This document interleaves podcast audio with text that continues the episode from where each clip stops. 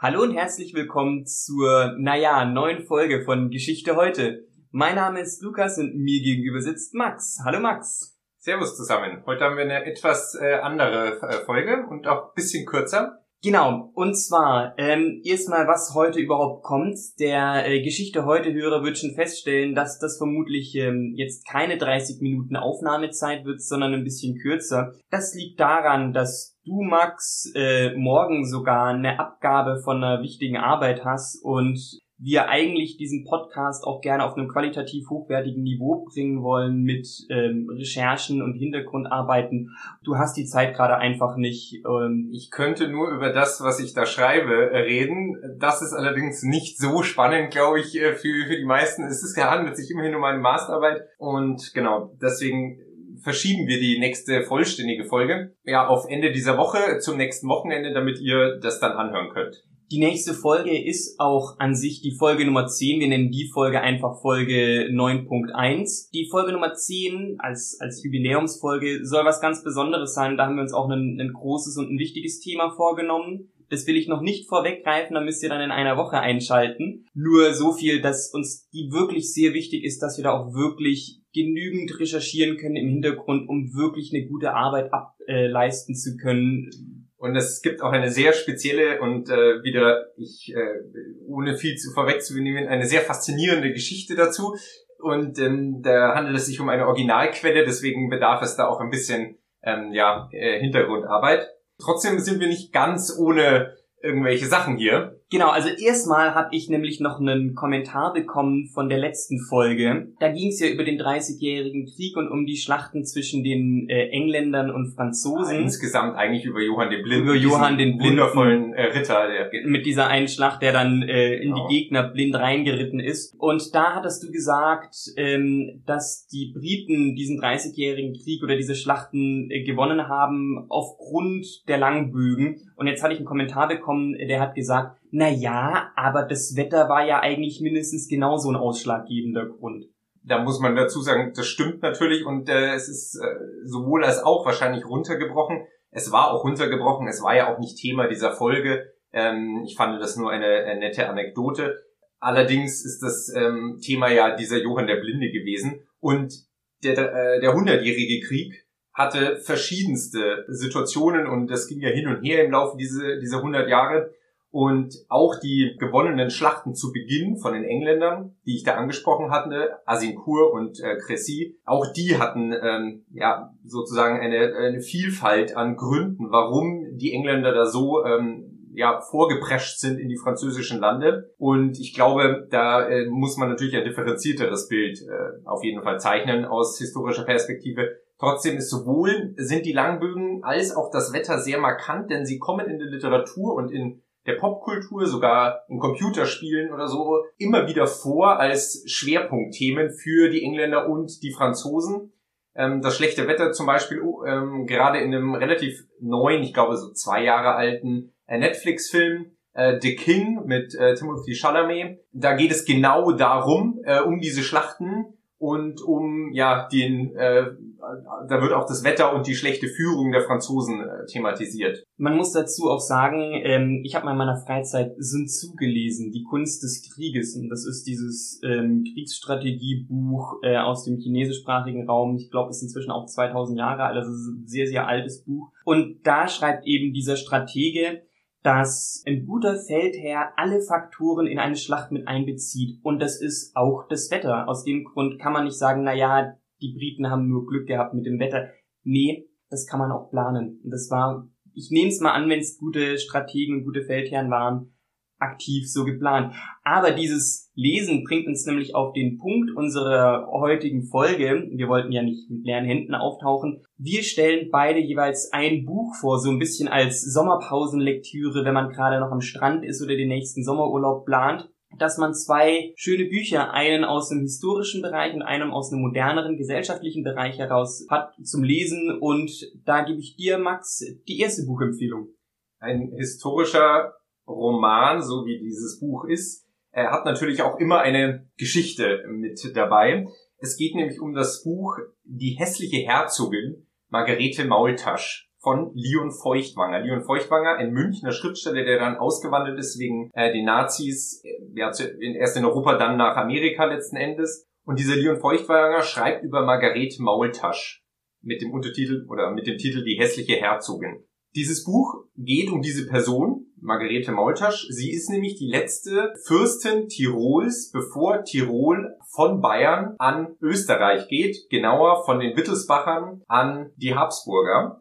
Und äh, Tirol war eigentlich über das ganze Mittelalter hinweg immer äh, bayerisch, immer äh, dann auch also unter der Wittelsbacher Herr, äh, Herrschaft und gelangte, weil die Mainhardiner so die äh, so die Dynastie in Tirol, weil die Mainhardiner männlicherseits ausstarben und die letzte Tochter dieses Geschlechts diese Margarete Maultasch war. Und Margarete Maultasch verpfändete dann dieses Land, Tirol, an ihren nä nächsten Verwandten und das war ein Habsburger. Und so kam Tirol, was davor immer bayerisch, es gab kurze Unterbrechungen, aber im Endeffekt immer bayerisch war, an die Habsburger und damit heute an ähm, die größten Teile zumindest an Österreich, äh, Südtirol, an Italien, aber Tirol ja damals als Ganzes gesprochen.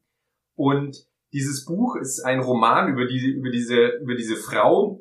Die hässliche Herzogin ist tatsächlich überliefert aus Quellen, dass sie eine besonders hässliche Frau war. Allerdings sind diese Quellen sehr stark gefärbt und man kann ja schon eine Intention dahinter sehen, wenn ja aus äh, bayerischer Sicht auf diese Herzogin geblickt wird, wenn nämlich die das Land Tirol an die Habsburger gibt.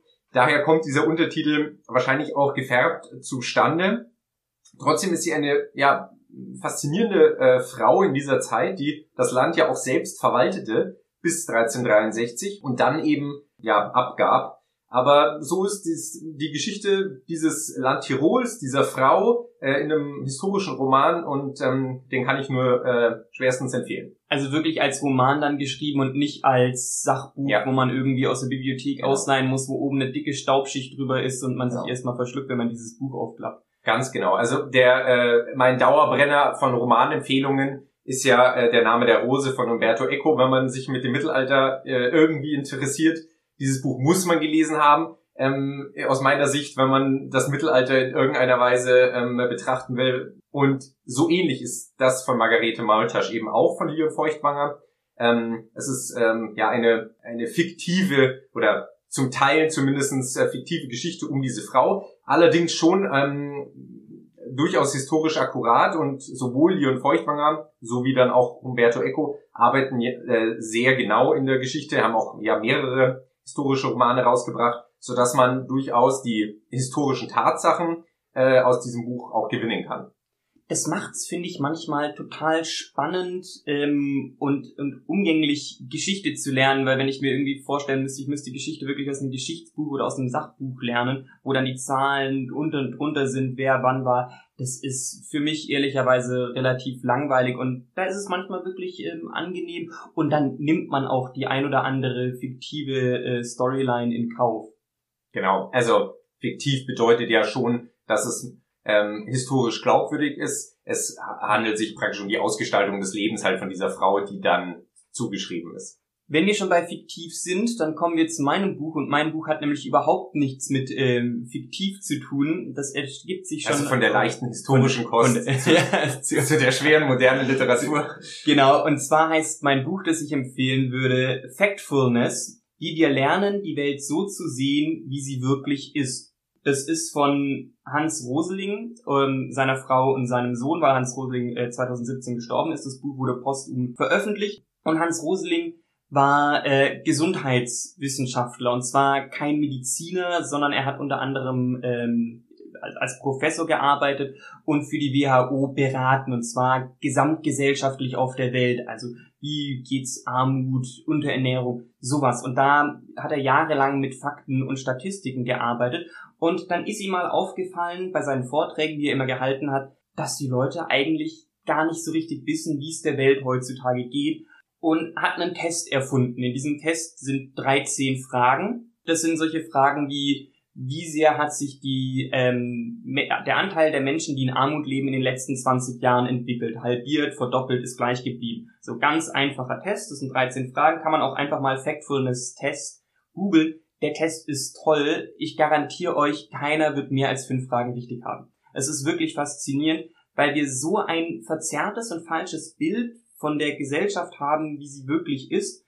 Und er zeigt eben auf 400 Seiten mit sehr viel Statistik, sehr viel Mathe, die er sehr, sehr, wirklich sehr umgänglich und sehr nah vorstellt und gar nicht abgehoben, ähm, wie die Welt wirklich ist und wie es denn kommt, dass wir so eine Verzerrung der Gesellschaft haben. Denn dieses, dieses weltweite Bild, das wir haben von Armut, von Emanzipation und von anderen Dingen, ist ein Bild, das ist aus den 60er Jahren. Der Welt geht heutzutage, zumindest der Gesellschaft geht es heutzutage so gut wie noch nie. Es leben so wenig Menschen in absoluter Armut wie noch nie zuvor. Und trotzdem haben wir irgendwie im Kopf dieses Bild, dass es der Welt heutzutage nicht gut geht. Und ähm, er räumt damit sehr wissenschaftlich, aber sehr nah, sehr gut geschrieben ähm, auf. Und das ist meine Empfehlung. Hat auch so ein bisschen einen geschichtlichen Kontext, weil wir auch immer wieder versuchen zu zeigen, wie so ein kollektives Gedächtnis uns heutzutage beeinflusst. Und offenbar beeinflusst uns da das kollektive Gedächtnis aus den 60er Jahren oder aus den 70er Jahren stärker als die Welt, wie sie heute wirklich ist.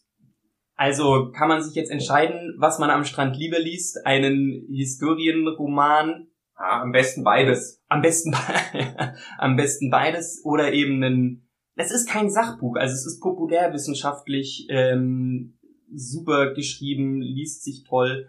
Ähm, da ist meine Empfehlung Factfulness von. Also ich muss diese Fragen auch noch machen, deswegen äh, Mal schauen, was bei mir dann rauskommt. Ja, äh, du musst jetzt erstmal deine Arbeit ja, genau. Ja, aber es ist ja nicht mehr lang. Also wenn der Podcast äh, praktisch, wenn, wenn ihr den Podcast zu Ende gehört habt, dann bin ich fertig. Ich schicke dir mal einen Link und ich kann auch gern auf Twitter und Instagram auch einen Link dazu posten. Dann könnt äh, ihr, liebe Zuhörerinnen, liebe Zuhörer, den Test auch gerne mal machen. Es ist wirklich, wirklich spannend. Und mit den zwei Buchempfehlungen lassen wir euch jetzt wieder zurück an den, an den Strand, an den Badesee oder an die Isar hier in München. Oder an den Computer. Oder an den Computer schön die Rolle hin runter machen. Und dann hören wir uns in einer Woche wieder zu einem wirklich spannenden und großen Thema zur Special Folge 10. Bis dahin, alles Gute. Ciao.